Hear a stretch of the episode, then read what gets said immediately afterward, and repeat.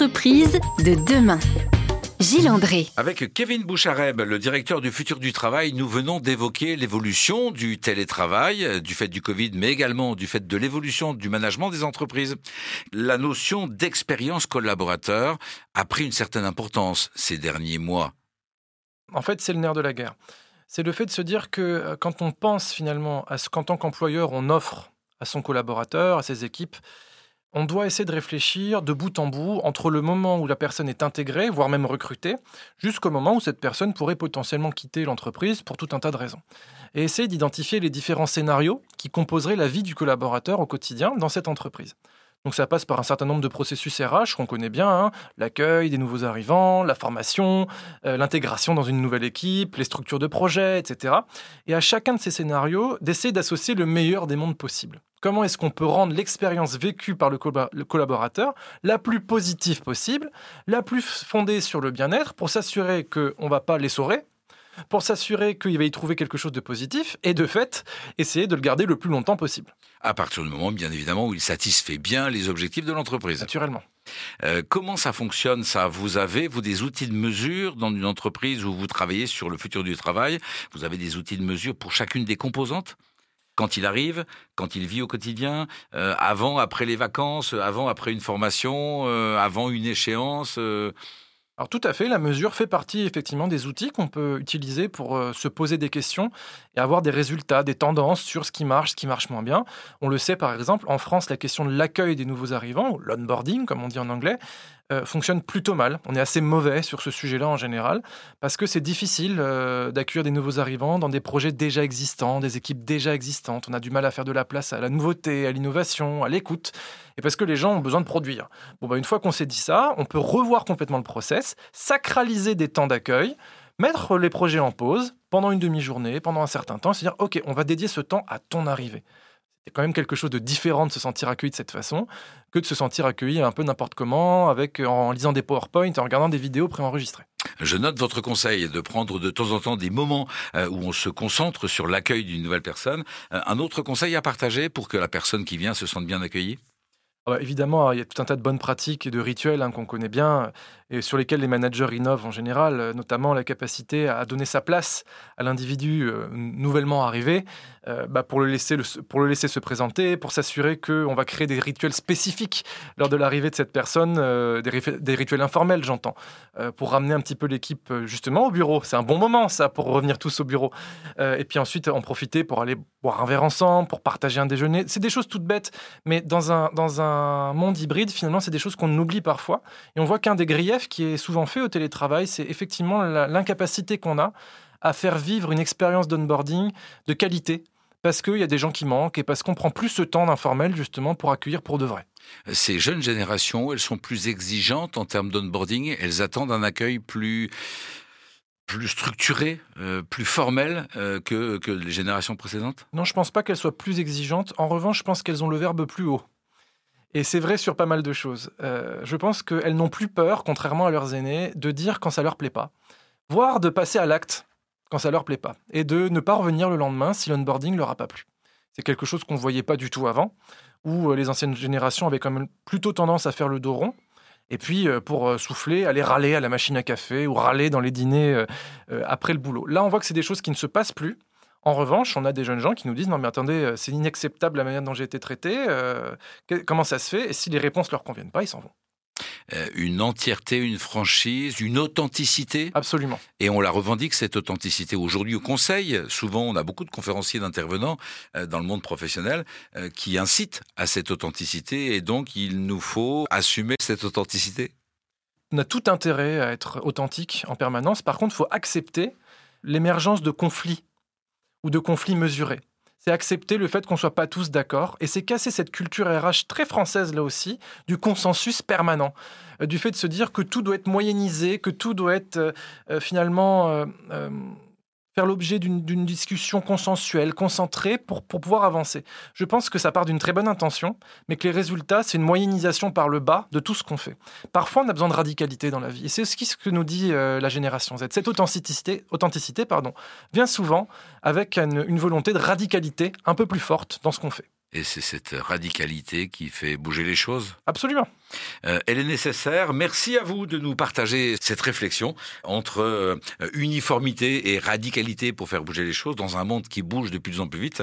Euh, merci pour le partage, Kevin Bouchareb. Nous allons dans la prochaine partie de cette émission découvrir avec vous comment on peut intégrer, pour celles et ceux qui nous écoutent et qui voudraient peut-être vous suivre, comment on peut intégrer un service du futur du travail. À tout de suite. À tout de suite. Entreprise de demain. Gilles André. Bienvenue à vous si vous nous rejoignez en cours d'émission Entreprise de demain. Nous sommes avec Kevin Bouchareb qui euh, nous présente eh bien son métier, un métier euh, rare, j'allais dire original, euh, encore original mais rare, inédit dans tous les cas pour les invités que nous accueillons dans cette émission. Vous êtes Kevin, directeur du futur du travail chez Ubisoft France. Donc vous travaillez à comment nous allons collaborer et travailler tous ensemble demain. C'est ça. Comment, comment ça fonctionne? Alors, je travaille seul. C'est aussi une des valeurs des métiers d'expert, c'est que souvent on, est, on travaille seul, mais en, tout cas seul dans, dans, un sens hiérarchique, mais en collaboration très étroite, vous l'imaginez bien, avec nos services d'innovation internes chez Ubisoft, qui eux se posent des questions sur l'innovation technologique, l'innovation sociale. On a des prospectivistes qui se posent aussi tout un tas de questions, donc évidemment je collabore avec eux de manière très claire. Et j'ai également tout un tas de services avec lesquels je collabore de manière très étroite dans le déploiement de nos politiques puisque euh, ce que je touche du doigt a forcément des impacts sur leur service. Je travaille beaucoup, par exemple, avec le service légal, vous l'imaginez bien, puisque quand on veut implémenter des nouvelles façons de travailler, il y a tout un tas de choses qu'on peut faire et d'autres qu'on ne peut pas faire.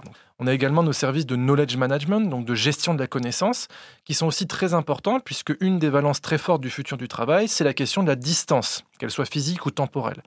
Et quand on introduit de la distance, on a besoin en compensation d'introduire beaucoup plus de capacité à gérer nos connaissances et notamment à l'écrit. Et donc ça nous permet de mettre en place des dispositifs beaucoup plus forts pour avoir des, systèmes d'information et de, de gestion de la connaissance qui sont plus structuré.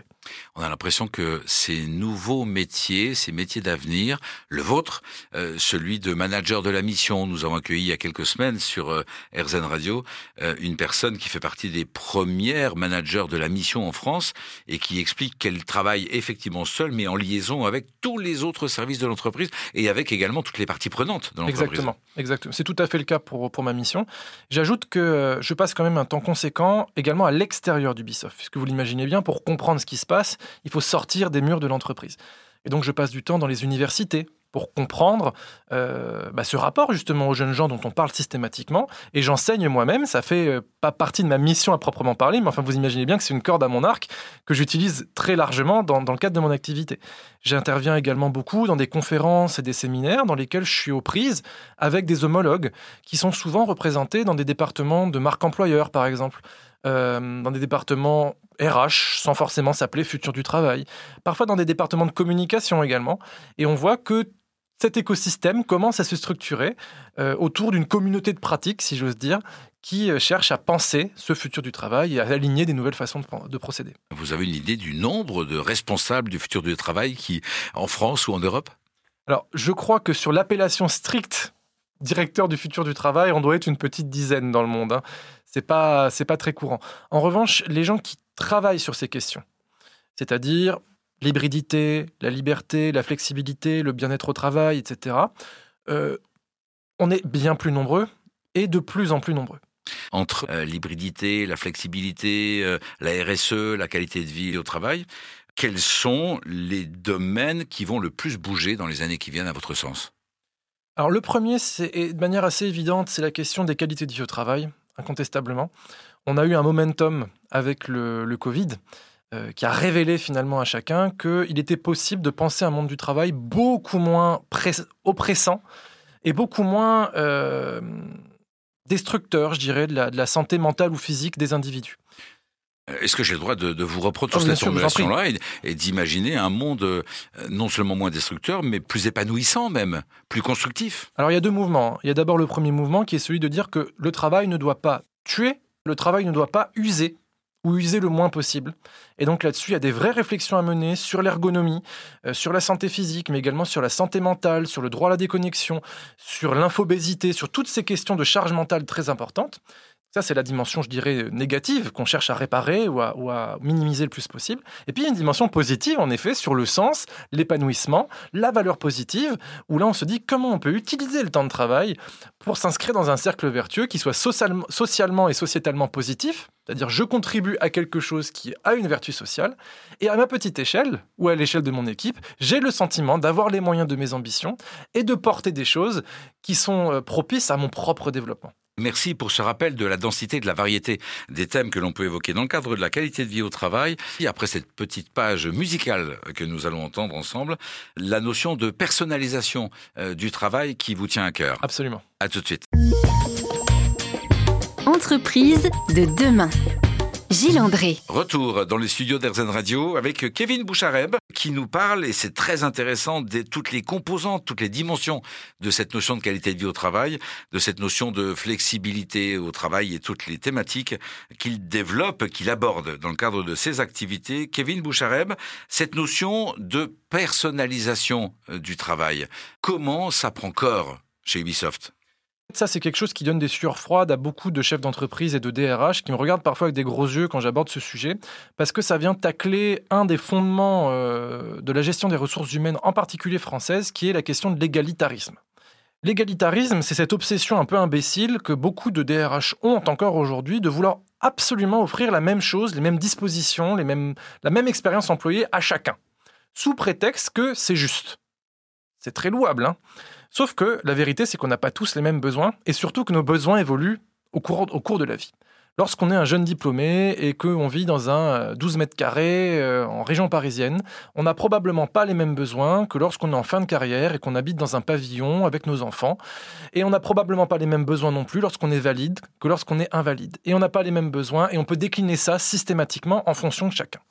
Sans forcément rentrer dans une logique totalement à la carte dans laquelle on va euh, faire pour chaque collaborateur un bout d'expérience employée différent, on peut quand même dessiner ce qu'on appelle des personas, c'est-à-dire des grandes catégories d'individus qui vont peu ou prou répondre aux mêmes aspirations et aux mêmes besoins, et essayer de leur accoler des éléments d'expérience employée singuliers et des bénéfices les plus pertinents par rapport à leurs besoins. C'est ce qui permettra de toucher juste plutôt que d'investir massivement et de la même façon pour tout le monde sur des sujets qui finalement vont toucher pas ou peu de personnes. Ce qui va légitimer le regard qu'on peut avoir là-dessus, c'est tout simplement euh, la réalité économique. On a besoin, entre guillemets, de mériter ses salariés, de les avoir et de les retenir, ou alors euh, d'autres prendront la place. Oui, alors là, euh, c'est la, manière un peu cynique, je dirais, de voir les choses. la, la, question de la personnalisation va bien au-delà. C'est-à-dire que le, le, quelle idée de passer des heures, des semaines, des mois à essayer de recruter quelqu'un, à mettre énormément d'efforts et mobiliser énormément d'énergie pour essayer de recruter quelqu'un, pour au final le recruter dans des conditions qui font que cette personne va ne pouvoir délivrer que 50% ou 60% de son potentiel. Parce qu'on n'aura pas été capable d'adapter son expérience employée à la réalité de sa singularité. Je trouve que c'est idiot, même d'un point de vue économique.